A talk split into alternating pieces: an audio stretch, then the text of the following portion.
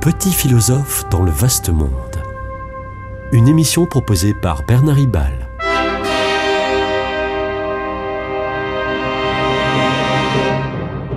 Bernard Ribal, essayiste, agrégé et docteur en philosophie.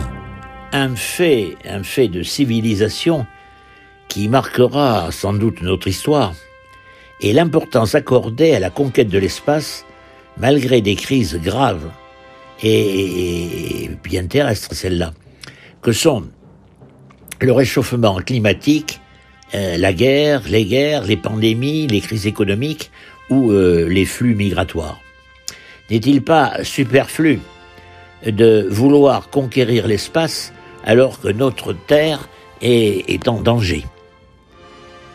Malgré, malgré tout, euh, aux USA, les entreprises privées veulent organiser des voyages spatiaux et la NASA euh, est en train d'inventer un engin spatial à énergie nucléaire. La Russie projette de construire un nouveau vaisseau spatial. La Chine vient de terminer le 3 novembre euh, la mise en, en place d'une grande station orbitale euh, déjà d'ailleurs visitée par des astronomes, des astronautes, pardon. Euh, L'Europe dispose de fusées très compétitives pour lancer des satellites, etc. Pourtant, pourtant, euh, ça ne va pas très bien aux USA, euh, en Chine encore moins, en Russie c'est pire, et en Europe on ne manque pas de problèmes. On peut dire que les satellites, bon, sont utiles, ça sert tout ça, euh, à la météo, euh, aux communications, à nos GPS dans les voitures, à, à, à renforcer nos, nos armées, enfin bon. Mais ça, c'est la tambouille ordinaire. L'espace euh, euh, et sa conquête euh, dépassent tout ça. Euh, il nous fascine, euh, nous enthousiasme au-delà de la trivialité des petits calculs. Il y a en fait, il y va en fait de nos identités, de notre identité. Il y va euh, du fait de savoir qui nous sommes et où on se situe. Ça tient aussi du goût de l'aventure comme celui des héros de Jules Verne. Il n'est qu'à constater le désarroi dans lequel Galilée nous a plongés au XVIIe siècle. Freud l'a déjà dit. À, cause de Galilée, l'homme ne peut plus se, euh, se croire le centre du monde. C'est fini.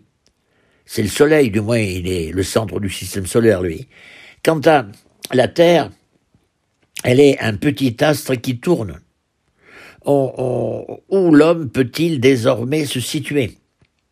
Le cardinal Barberini, ami de Galilée, savait bien tout ça, et il ne confondait pas la Bible avec un livre de physique.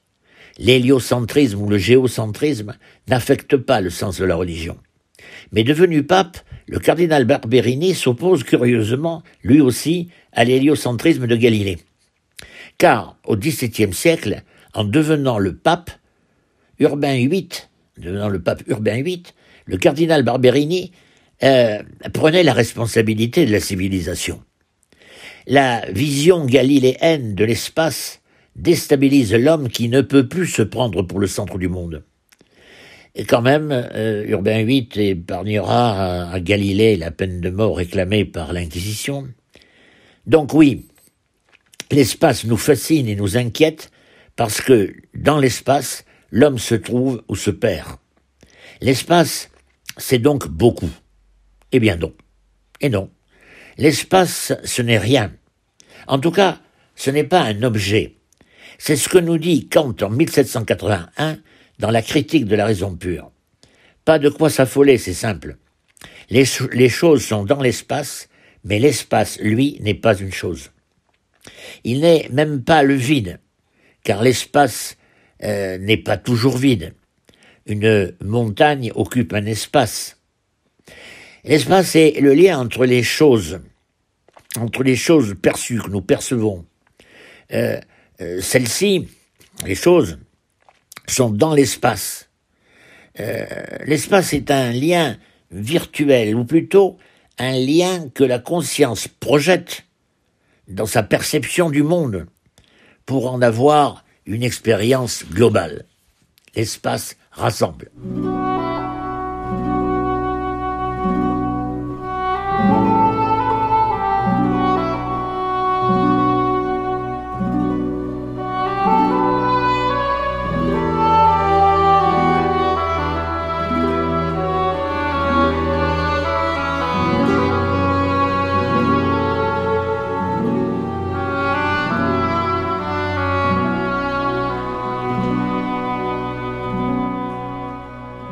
De plus, l'espace euh, et, le temps se, confondent.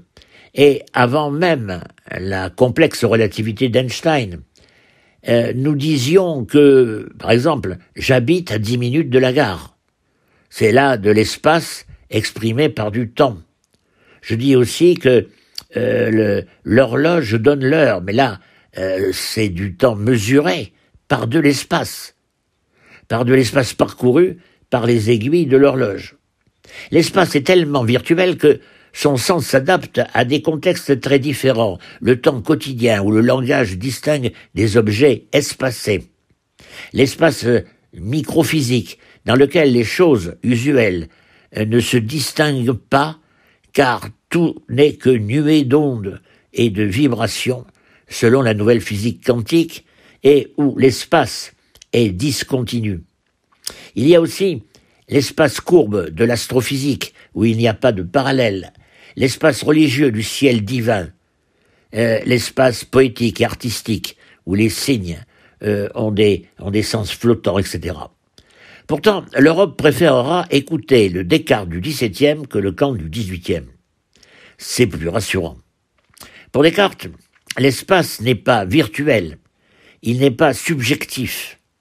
Il est tellement réel qu'il se confond avec la matérialité des choses. Pour lui, il y a la res cogitans, la chose pensante, la, la conscience immatérielle, euh, et la res extensa, la chose, la chose étendue, matérielle, la chose spatiale. Pour lui, l'espace est une réalité. Descartes et l'immense cortège historique de ses disciples nous inculquent ce désir de possession de la nature au XVIIe siècle, de conquête de l'espace au XXIe, de maîtrise des choses et de notre destin. En 1637, dans la sixième partie de son fameux discours de la méthode, Descartes explique comment, par les sciences mathématiques, devenir, je cite, comme maître et possesseur de la nature. Sans cesse, il répète qu'il cherche, c'est son expression, un point fixe et sûr. Des repères solides, des vérités indubitables. Descartes colonise l'espace à grands frais de diagrammes, d'abscisses, d'ordonnées, d'équations de droite et de courbes. Cependant, au même siècle, le XVIIe, Pascal, français lui aussi, nous offre une autre, un autre modèle de l'espace. Non pas l'espace repère, mais l'espace mystère. Pascal écrit euh, dans dans les pensées le, le silence éternel de ces espaces infinis m'effraie. Descartes se euh, rassure et s'y retrouve en enfermant, lui, avec précision, l'espace dans le filet de la géométrie analytique. Tandis que Pascal, pourtant tout aussi mathématicien que Descartes, euh, se sent perdu dans l'espace et s'inquiète. À la page 1109 euh, de ses œuvres dans la Pléiade, il écrit, c'est toujours les pensées d'ailleurs, nous brûlons du désir de trouver une assiette ferme, mais notre fondement craque et la terre s'ouvre jusqu'aux jusqu'aux abîmes. Le, et Pascal dit aussi, toujours dans les pensées, le monde est une sphère infinie dont le centre est partout et la circonférence nulle part. Einstein ne l'aurait pas démenti. Pascal cultive le mystère de, de l'espace et de son infinité. Qu'est-ce qu'un homme dans l'infini? se demande-t-il.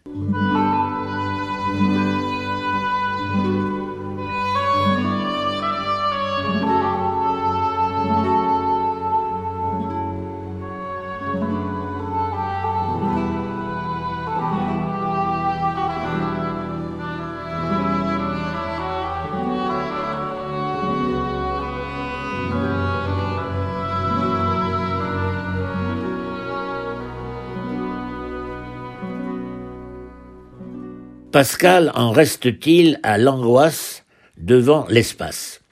Certes, l'angoisse, pascalienne persiste, mais simultanément, elle se transvalue, se transforme en exaltation du mystère, en émerveillement. S'ouvre alors pour Pascal une aventure spirituelle à la fois enthousiaste, enthousiasme, enthousiaste, oui, mais, périlleuse. Le, en, parlant d'un ami, en parlant d'un ami, euh, c'est pas la peine de, dire lequel c'est trop, trop, compliqué, il, il écrit, je cite, Je lui veux peindre qu'il se perde dans ces merveilles aussi étonnantes dans leur petitesse que les autres dans leur étendue. Se perdre, se perdre dans les merveilles, angoisse et exaltation, les deux. Et l'exaltation de Pascal éclate dans son petit mémorial qu'il portait cousu dans son manteau. En 1654, il a une illumination qu'il qu'il transit fiévreusement avec les mots suivants, je cite, Feu, écrit avec trois lettres majuscules, F-E-U, feu. Euh, vision, euh, pardon, feu, Dieu d'Abraham, d'Isaac et de Jacob, et non des philosophes et des savants. Adieu Descartes, là. Grandeur de l'âme humaine. Joie, joie, joie, plus de joie. Je termine là la citation. L'angoisse et l'exaltation sont simultanées, certes, elles sont, elles sont contraires dans leur vécu, mais éprouvent le même déchirement existentiel fondamental. On retrouve cette dualité originelle chez le, jésuite Pierre Taylor de Chardin au XXe siècle, qui, dans sa messe sur le monde, s'écrit L'effroi qui me saisit se mue en une joie débordante d'être transformé en vous. On voit bien ici le passage de l'angoisse à l'exaltation et le maintien de l'angoisse. Heidegger lui-même, en quête de l'être originel, nous présente deux sentiments de la situation. est en allemand parce que très difficile à traduire en français. Dans L'être et le temps, euh, page 168, l'angoisse par laquelle, dit-il, l'existence se révèle comme un fardeau, et l'exaltation, dit-il, qui nous euh, délivre du fardeau de l'existence. Ce sont bien les sentiments fondamentaux. Ainsi, l'espace mystère de Pascal nous met en présence gênante de l'incompréhensible, incompréhensible, mais exaltant. Gabriel Marcel, philosophe chrétien du XXe siècle, a, beaucoup travaillé sur la différence entre problème et mystère. Un problème irrésolu me laisse dans une certaine angoisse. Mais un mystère, un mystère donc incompréhensible, peut m'aspirer euh, euh, dans une aventure spirituelle épanouissante, bien qu'inquiétante. On retrouve cette conversion de l'angoisse en exaltation dans un film culte, 2001, l'Odyssée de l'espace de Stanley Kubrick en 1968. Les, les autres films de, ce genre parlent de conquête de l'espace en termes cartésiens, mais ce film en parle en termes pascaliens.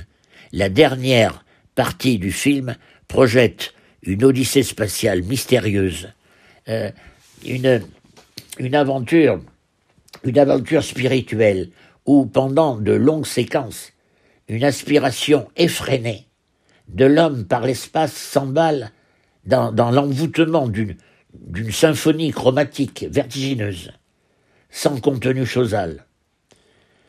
In Oresco et in Ardesco, angoisse et exaltation, comme dirait saint Augustin, cité par Roger Quelois dans L'homme et, le sacré. Todo inada, comme dirait saint Jean de la Croix au XVIe siècle. Et, le feu, et le feu comme, comme dit, comme dit Pascal. On vient de le voir. Cette mystique intersidérale succède au face-à-face, au face-à-face magnétique et silencieux du vaisseau humain et du monolithe qui plane sur le théum de l'espace. J'emploie le mot théum parce que euh, c'est ce qui, au début de la Genèse, euh, désigne l'informe et, l'obscur euh, d'avant la, la création. C'était Petit philosophe dans le vaste monde, une émission de Bernard Ribal.